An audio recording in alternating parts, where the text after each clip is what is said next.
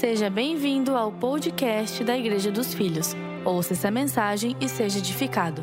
Hoje nós vamos falar sobre gratidão. Quando eu penso em gratidão, eu olho para o ano que nós tivemos e uma pergunta eu me fiz para sondar o meu interior. Quais são os motivos que eu tenho para agradecer a Deus por esse ano? E o Espírito Santo começou a ministrar meu coração dezenas de motivos. Eu retribuo a pergunta a vocês, igreja. Qual, qual é o motivo, quais são os motivos que você teria para agradecer a Deus pelo que Ele fez em 2020? Talvez você diga assim, pastor, foi um ano tão difícil, foi, enfrentei lutas, foi complicado, nós sabemos, foi um ano que toda a sociedade teve que se adaptar. Para alguns foi mais difícil, para outros foi um ano de oportunidades. Uns empobreceram, tiveram que fechar suas portas, seus negócios. Outras pessoas enriqueceram, multiplicaram suas vendas e produção. Diante de todo fato e diante da realidade que é diferente numa plateia desse tamanho, a pergunta cabe para todos nós. Quais motivos você teria para agradecer a Deus pelo ano de 2020? E é uma reflexão válida. Essa é a última ceia do ano. Esse é o último momento que nós estamos tendo de ceia para refletir sobre a bondade de Deus. E não sei se você sabia, mas as pessoas que são gratas, que exercem gratidão, elas são mais felizes. Sabia disso?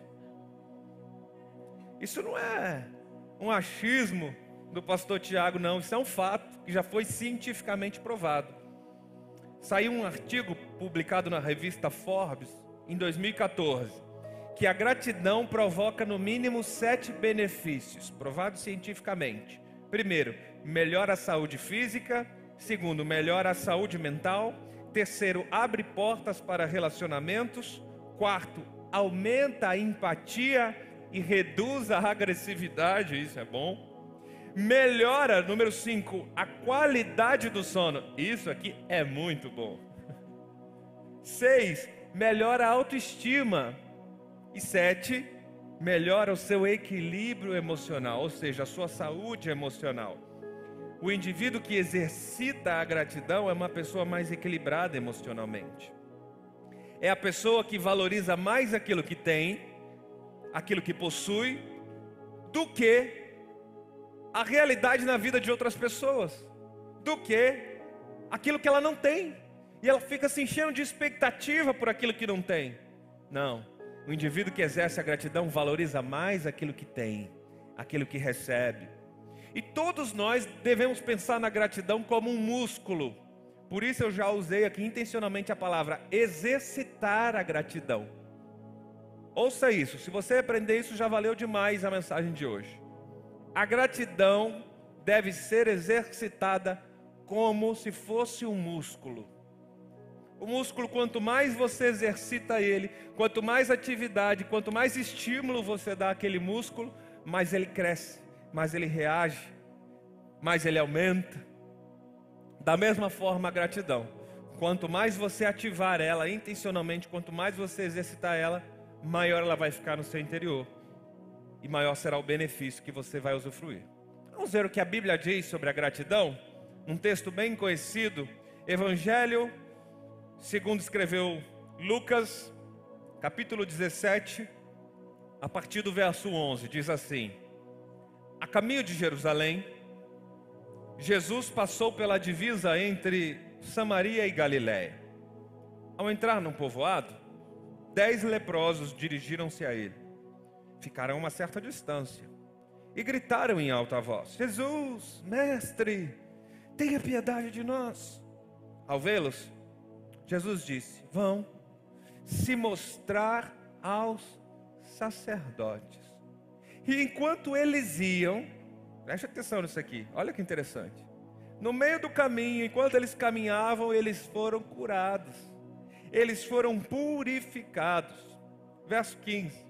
Um deles, quando viu que estava curado, voltou, louvando, agradecendo a Deus em alta voz. E esse prostrou-se aos pés de Jesus e lhe agradeceu. Esse homem era um samaritano. Jesus lhe perguntou: Não foram purificados todos os dez? Onde estão os outros nove? Não se achou nenhum que voltasse e desse louvor a Deus, a não ser esse estrangeiro? Então ele lhe disse: Levanta-te e vá, a tua fé te salvou. Aleluia. Primeiro eu quero começar por um fator que é importante destacar. Eu não me canso de dizer que todo versículo bíblico, toda passagem bíblica tem um propósito. E o primeiro versículo que nós lemos diz o caminho que Jesus decidiu tomar com seus discípulos. Esse caminho, ele estava em direção a Jerusalém, e diz a Bíblia que ele passou pela divisa entre Samaria e Galiléia.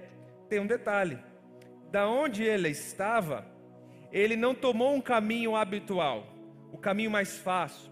Era o caminho mais conhecido dos viajantes daquela época, que é chamado caminho do Vale do Rio Jordão.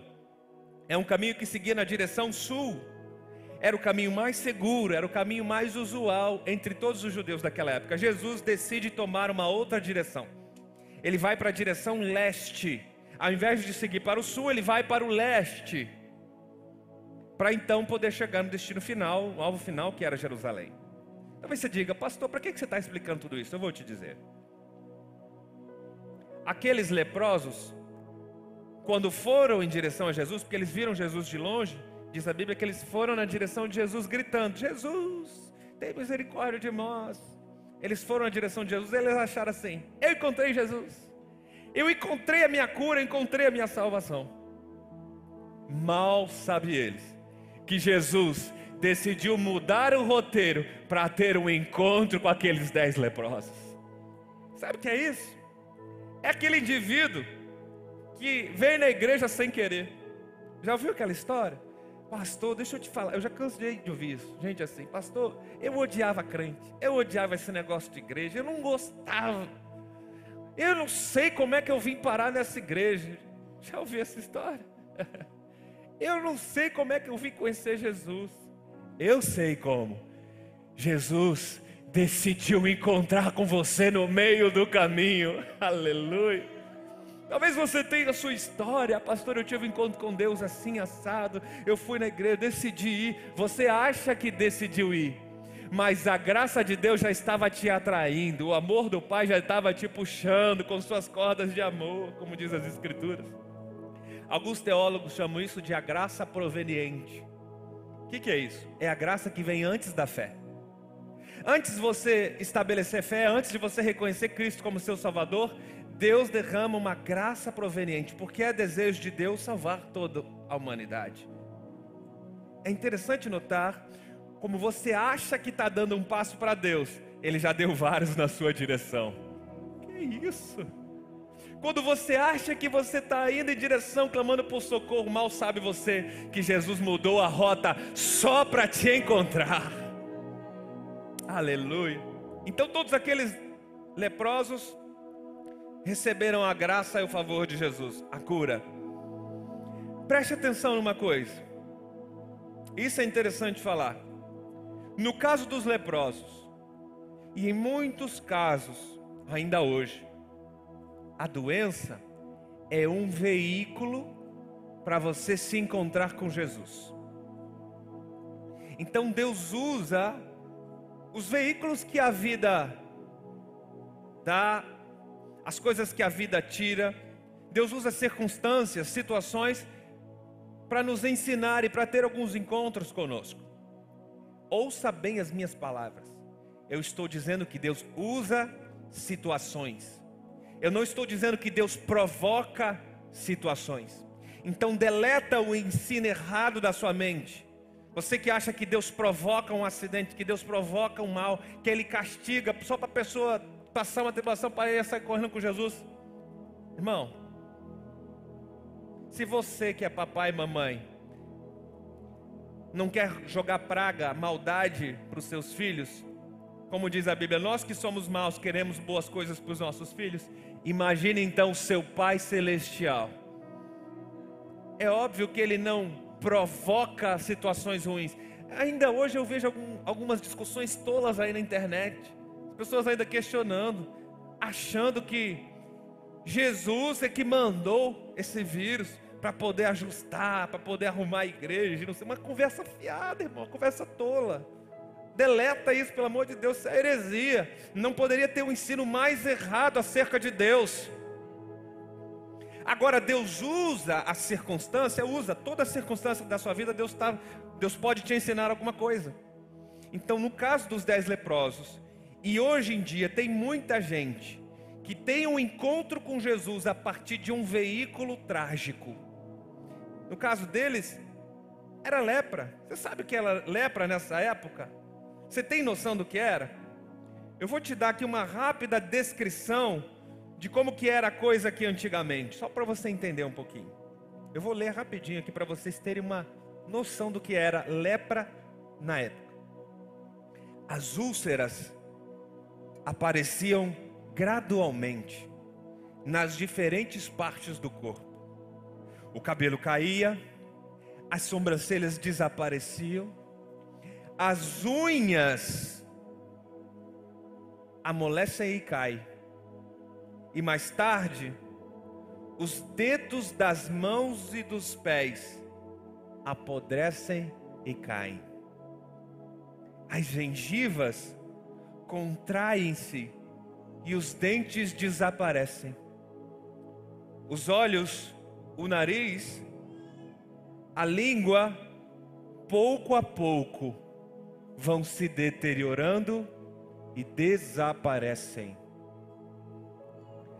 Esse é um relato escrito na época antiga acerca dessa doença. As pessoas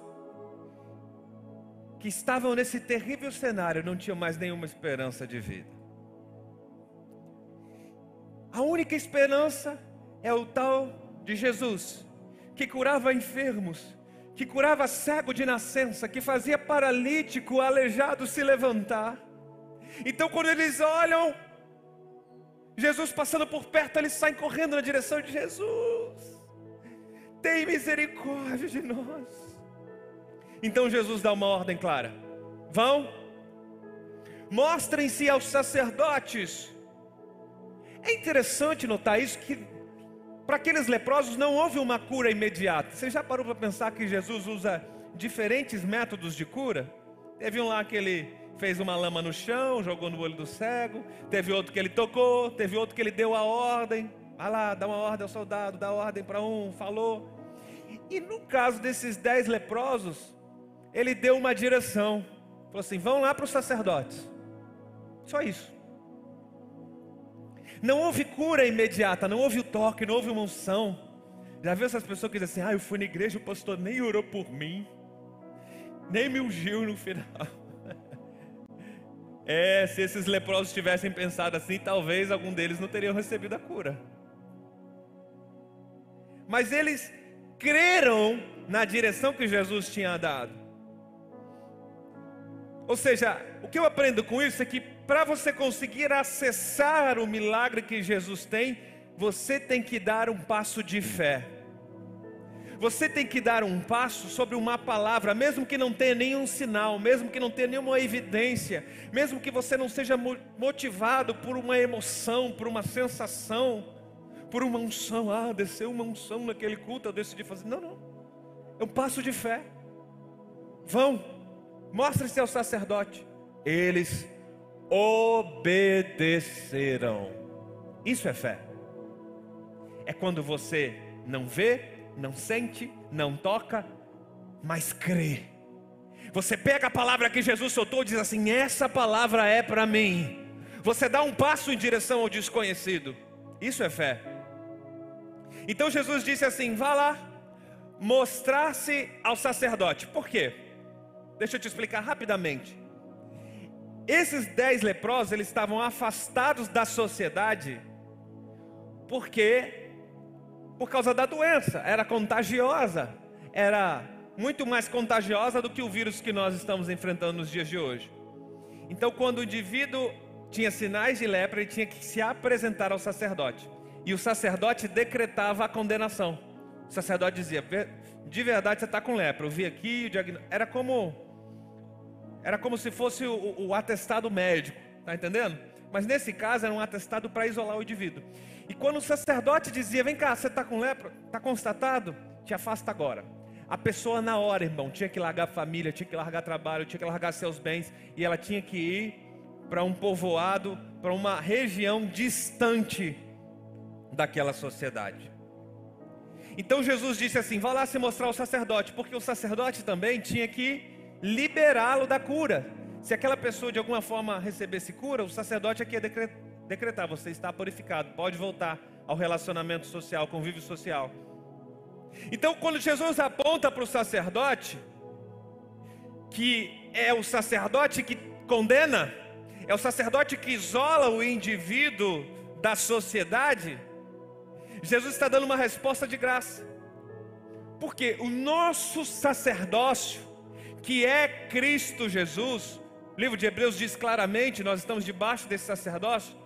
O nosso sacerdócio, ele não condena, pelo contrário, ele limpa as impurezas, ele restaura a sua comunhão, ele devolve honra, ele devolve autoestima, ele te recoloca na sociedade. Mas o sacerdócio da lei, ele te isola, ele te exclui, ele decreta a tua condenação. É muito profundo isso que eu estou te ensinando. Então diz a Bíblia que os dez foram na direção dos sacerdotes, unanimemente. Eles obedeceram à direção de Jesus, ninguém questionou.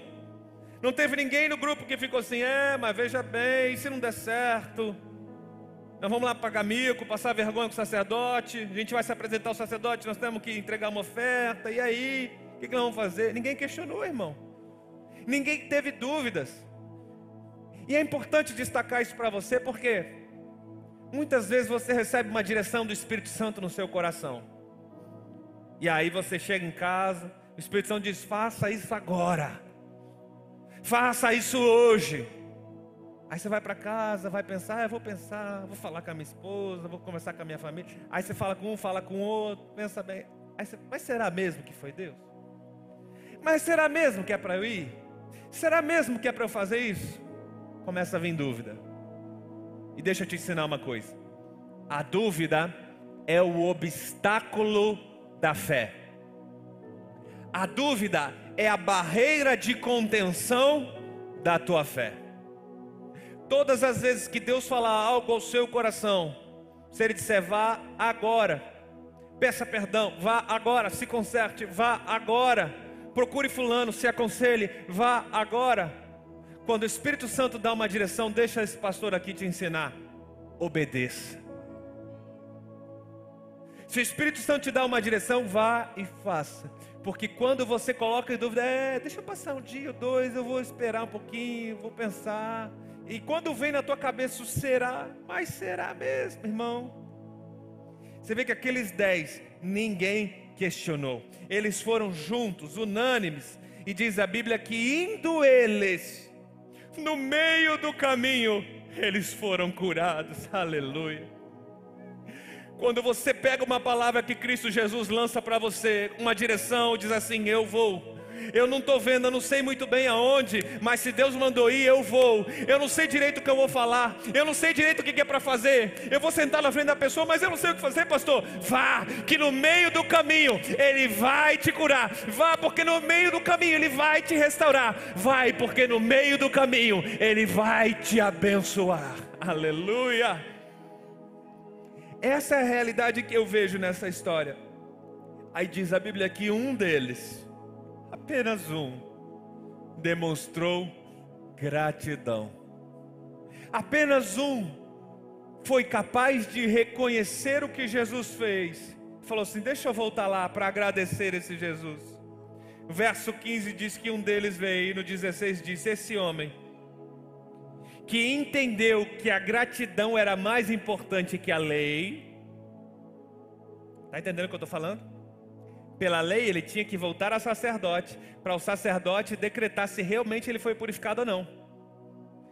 Está acompanhando a linha de raciocínio comigo, irmãos? Eles estavam indo no caminho, no caminho foram curados. Mas para eles serem reintegrados à sociedade, tinha que ter o aval do sacerdote. Essa era a lei.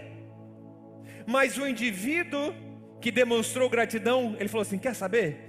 Deixa para lá essa lei. Eu vou voltar correndo para os pés de Jesus e agradecer a Ele. Quer saber? Deixa para lá esse costume religioso que não serve para nada. Eu vou correndo participar do corpo de Jesus e ficar lá. Jesus disse que eu estou curado, eu estou curado. Se Jesus disse que eu estou limpo, não é a religião que vai dizer que eu estou sujo. Se Jesus disse que eu tenho uma nova chance, uma nova oportunidade na sociedade, eu vou ficar com a palavra de Jesus. Ele abandona a lei e vai correndo para os pés de Jesus. Ele abandona a tradição dos religiosos e vai correndo a agradecer. E diz a Bíblia que ele se prostrou, ele caiu com o rosto em terra. Sabe o que ele fez? A adoração. Existem várias palavras na Bíblia que descrevem adoração. Uma das mais conhecidas é do grego prosconeu, que essa palavra originalmente significa se prostrar. O que esse homem fez, esse samaritano fez? Ele veio correndo para Jesus. Ele se jogou aos pés de Jesus. Ele se prostrou, ele adorou. Por quê? A gratidão gera adoração. Você pegou aí? O reconhecimento o indivíduo que reconhece, não, eu estou aqui por causa de Jesus, eu tenho que agradecer isso. A gratidão gera adoração. E deixa eu te dizer uma coisa sobre isso. Se tem uma coisa que Deus procura, são os verdadeiros adoradores. Eu não vejo a Bíblia descrevendo outras coisas que Deus procura na terra. Você acha que Deus precisaria procurar alguma coisa na terra? Mas tem um versículo muito lindo, clássico, que diz que ele está à procura dos verdadeiros adoradores, que o adoram em espírito e em verdade. Uma das coisas que diferencia o verdadeiro adorador do falso adorador é o coração. Porque o coração de quem é adorador de verdade, ele faz o ambiente, ele move o ambiente. Ele não chega no ambiente e espera que o ambiente mova a adoração dele, não, é a adoração dele que move o ambiente. Ah, pastor, sabe o que é? O louvor hoje, olha, estava tão gelado. Ah, não tocou aquele hino, eu estava esperando que tocasse aquela música. Aí você não adora, você fica esperando. O ambiente não cooperou, pastor. Sabe aquele louvor, pastor? Não subiu nem no teto. Já ouviu essa? O verdadeiro adorador, ele move o ambiente. Não é o ambiente que move ele. Por favor, você que está online, escreve essa aqui no chat para mim. O verdadeiro adorador move o ambiente. Não é o ambiente que move o adorador, é ele que muda a atmosfera. É ele que se move em adoração. É ele que decide: eu vou me prostrar, independente da música, independente da canção, independente de quem está do lado, independente de quem está perto de mim. Eu vim aqui para adorar Jesus. Eu reconheço o que ele fez na minha vida. Eu sou grato e não importa as circunstâncias atuais, eu vou me prostrar. Eu vou adorar a ele. Aleluia! A gratidão gera adoração. Ah, só porque ele pediu para erguer a mão, eu não vou erguer, eu vou ficar aqui mesmo. Sabe as pessoas que vêm com mimimi? Vem com nhenhenhen? Aí tocou a música que você gosta, aí mudou. Tava aqui, tocou a música que você gosta. Nós precisamos crescer, igreja. Amém ou não amém? Nós precisamos crescer, igreja. Igreja de filhos que são maduros em Deus, que se movem, que se mobilizam. A pessoa você vir no culto aqui e de repente faltar energia, alguma coisa, nós temos que mover a adoração, irmão. Acho que a gente vai ficar sem parar de adorar por causa da circunstância? A circunstância não nos move, nós movemos as circunstâncias. Teria tanta coisa para falar sobre isso, mas vamos prosseguir aqui, vamos caminhar. Jesus destaca o fato desse homem ser um samaritano. Dos dez, aquele que era estrangeiro foi o único que voltou para demonstrar gratidão. Por quê?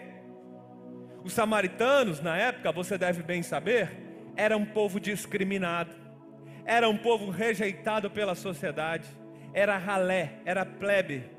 É, pode vir alguma coisa boa de lá? Era ralé. Sabe por quê? Jesus gosta de pegar os improváveis. Eu sou um testemunho vivo disso. Sou improvável, totalmente. Jesus gosta de pegar aquele que a sociedade diz, não tem mais jeito. E esse aí, esse aí não vai dar nada. Isso aí não vai dar nada. Jesus gosta de pegar esse indivíduo. Porque geralmente aquele que foi muito perdoado é o que reconhece. Quem foi muito perdoado, muito ama, disse o próprio Jesus. Aí ele chega, se prostra, e Jesus diz assim: Aonde estão os outros nove? Só você voltou para agradecer? Cadê os outros nove? E eu retribuo a pergunta de Jesus à igreja dos filhos: Cadê os outros nove, igreja?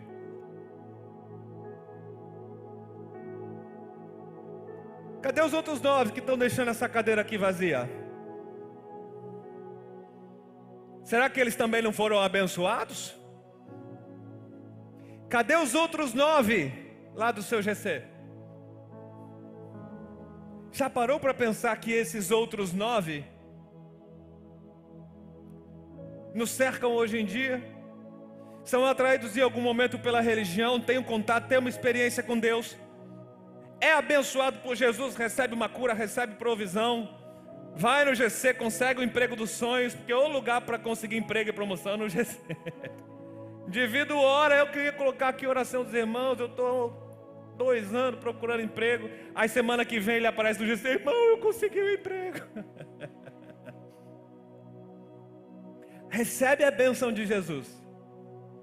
E por um tempo vai esfriando, vai saindo, vem quando dá, começa a dar aquele migué. Aí Jesus pergunta: Ei, cadê os outros nove? Só o estrangeiro que reconheceu? Eu poderia pregar só sobre esse versículo. Porque o estrangeiro aqui é uma pessoa que não está presa à religiosidade. O estrangeiro aqui é uma pessoa que creu em Jesus, não se preocupou em fazer o que a lei mandava, mas ele se preocupou em manter a comunhão com o corpo. Por isso ele foi jogado aos pés de Jesus, se prostrou com o rosto em terra. Diz assim: os pés de Jesus é muito mais importante do que a lei. Os pés do sumo sacerdote Cristo é muito mais importante do que aqueles religiosos que estão lá. Os pés de Cristo Jesus são o seu corpo aqui na terra, é o lugar onde eu quero ficar.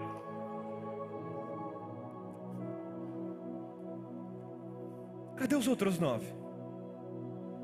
Talvez os outros nove dizem assim: vou voltar todo esse caminho agora só para falar com Jesus? Eu vou ter todo esse trabalho só para agradecer Jesus? Não. Jesus sabe que no meu coração eu sou grato a Ele. Já ouviu essa história? Ah, Jesus sabe, Jesus conhece meu coração. No meu coração eu agradeço a Jesus. E lá vai dar muito trabalho. Ir no GC, uma vez por semana. Ah, como é que é isso?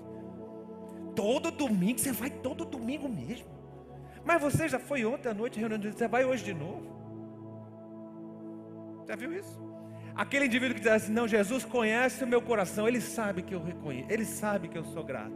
Irmão, já dizia minha sábia vovó: De boas intenções, ou eu vou deixar você contratar, tá? Não vou falar nada não. Tem gente que carrega muita boa intenção e pouca atitude. Tem gente que está coração todo bonzinho, reconhece tudo, é tudo verdade. Não sei que pastor, é tudo verdade. E o que, que você vai fazer? Nada. E o que, que você vai decidir? Nada, nada. Jesus já me, já me Jesus está em tudo. Muito provavelmente aqueles nove, muito, com toda certeza, irmãos, eles estavam leprosos. deixaram tudo, avançado, com toda certeza aqueles nove estavam muito felizes. Com toda certeza o coração dele, eles estavam gratos no coração, mas eles não fizeram nada. Eles não foram capazes nem de voltar, nem de adorar, nem de reconhecer. Lembre-se, a gratidão é um músculo, você precisa exercitar. Não é confortável. Tem hora que você diz assim: eu vou na academia hoje, acordar cedo, chovendo, é difícil, vou nada. É difícil. Em alguns momentos é desconfortante. Em alguns momentos é desafiador. Em alguns momentos você precisa tomar uma postura disciplinada, decidida de caminhar em direção a Jesus. Hum. Aí Jesus completa assim: quando aquele homem se prostra com o rosto em terra, ele diz assim: Levanta-te, a tua fé te. Qual fé? A fé de ter corrido de volta aos pés de Jesus. A atitude de reconhecimento. Todos os dez foram curados, mas apenas um recebeu a bênção maior. Todos os dez foram curados e abençoados, mas apenas um recebeu a vida eterna. A salvação aqui, como é ainda hoje, é o fruto do reconhecimento. A Bíblia é clara a salvação a nós é graça 100%. É um dom de Deus, não vem de vós, Efésios capítulo 2. É um dom, é graça. Mas essa graça você precisa aceitar, reconhecer. Não precisa seguir uma cartilha de coisas a fazer, você só precisa reconhecer, aceitar. Quantas coisas você em sua vida deixou de desfrutar por falta de reconhecimento? Quantas coisas na sua vida você já deixou de evoluir, de desenvolver por falta de gratidão? E essa reflexão válida para a sua família, o seu convívio, não é apenas no seu relacionamento com Deus. Em vez de insistir nos defeitos do seu cônjuge, que tal você mudar a estratégia? Que tal você começar a agradecer as virtudes? Que tal você começar, em vez de insistir com o seu papai com a sua mamãe, naquela ideia, que tal você começar a agradecer pela criação que eles te deram, pelo esforço que eles te deram na infância? Que tal você começar a desenvolver a honra através da gratidão? Que tal você começar a ser grato pelo seu trabalho, pelos seus negócios, pelas coisas que Deus te deu, em todas as esferas? Seja grato por quem você é, seja grato pelo lugar e a família que você nasceu. E seja grato pelas pessoas que Deus colocou na sua vida. Se você não reconhecer isso aqui, não tem como Deus te levar a outro nível. Se você não reconhecer aqui, você vai ficar apenas com essa benção. Assim como aqueles nove. Experimentaram uma benção, experimentaram uma cura e ficaram ali. Agora, para você chegar no nível eterno, de uma bênção maior, de algo maior, você precisa reconhecer e tomar a atitude de gratidão. A gratidão é um músculo. Escreve isso para mim aqui no chat, para ficar bem gravado. E que você guarde isso na sua mente, nas tábuas do seu coração. Quando você exercita a gratidão, você consegue ter acesso a bênçãos maiores que Jesus reservou para você. Tantos exemplos que a gente poderia dar, citar, tantas coisas. Aqueles que nessa igreja, por exemplo, são dizimistas, dizimistas fiéis. O dízimo é a expressão de gratidão que você tem com os céus. É reconhecimento. Quando eu entrego o meu dízimo, eu digo assim: Deus, eu sei que tudo que o Senhor me deu, eu sei que tudo que eu tenho, eu sei que o salário, eu sei que o que apareceu aqui foi o Senhor que me entregou. Eu devolvo o que é teu. O dízimo é a lembrança de gratidão, é a atitude. Aí você diz assim, ah, pastor, mas no meu coração, Deus sabe, Ele sabe que eu. É? Talvez você está com o mesmo sentimento daqueles nove.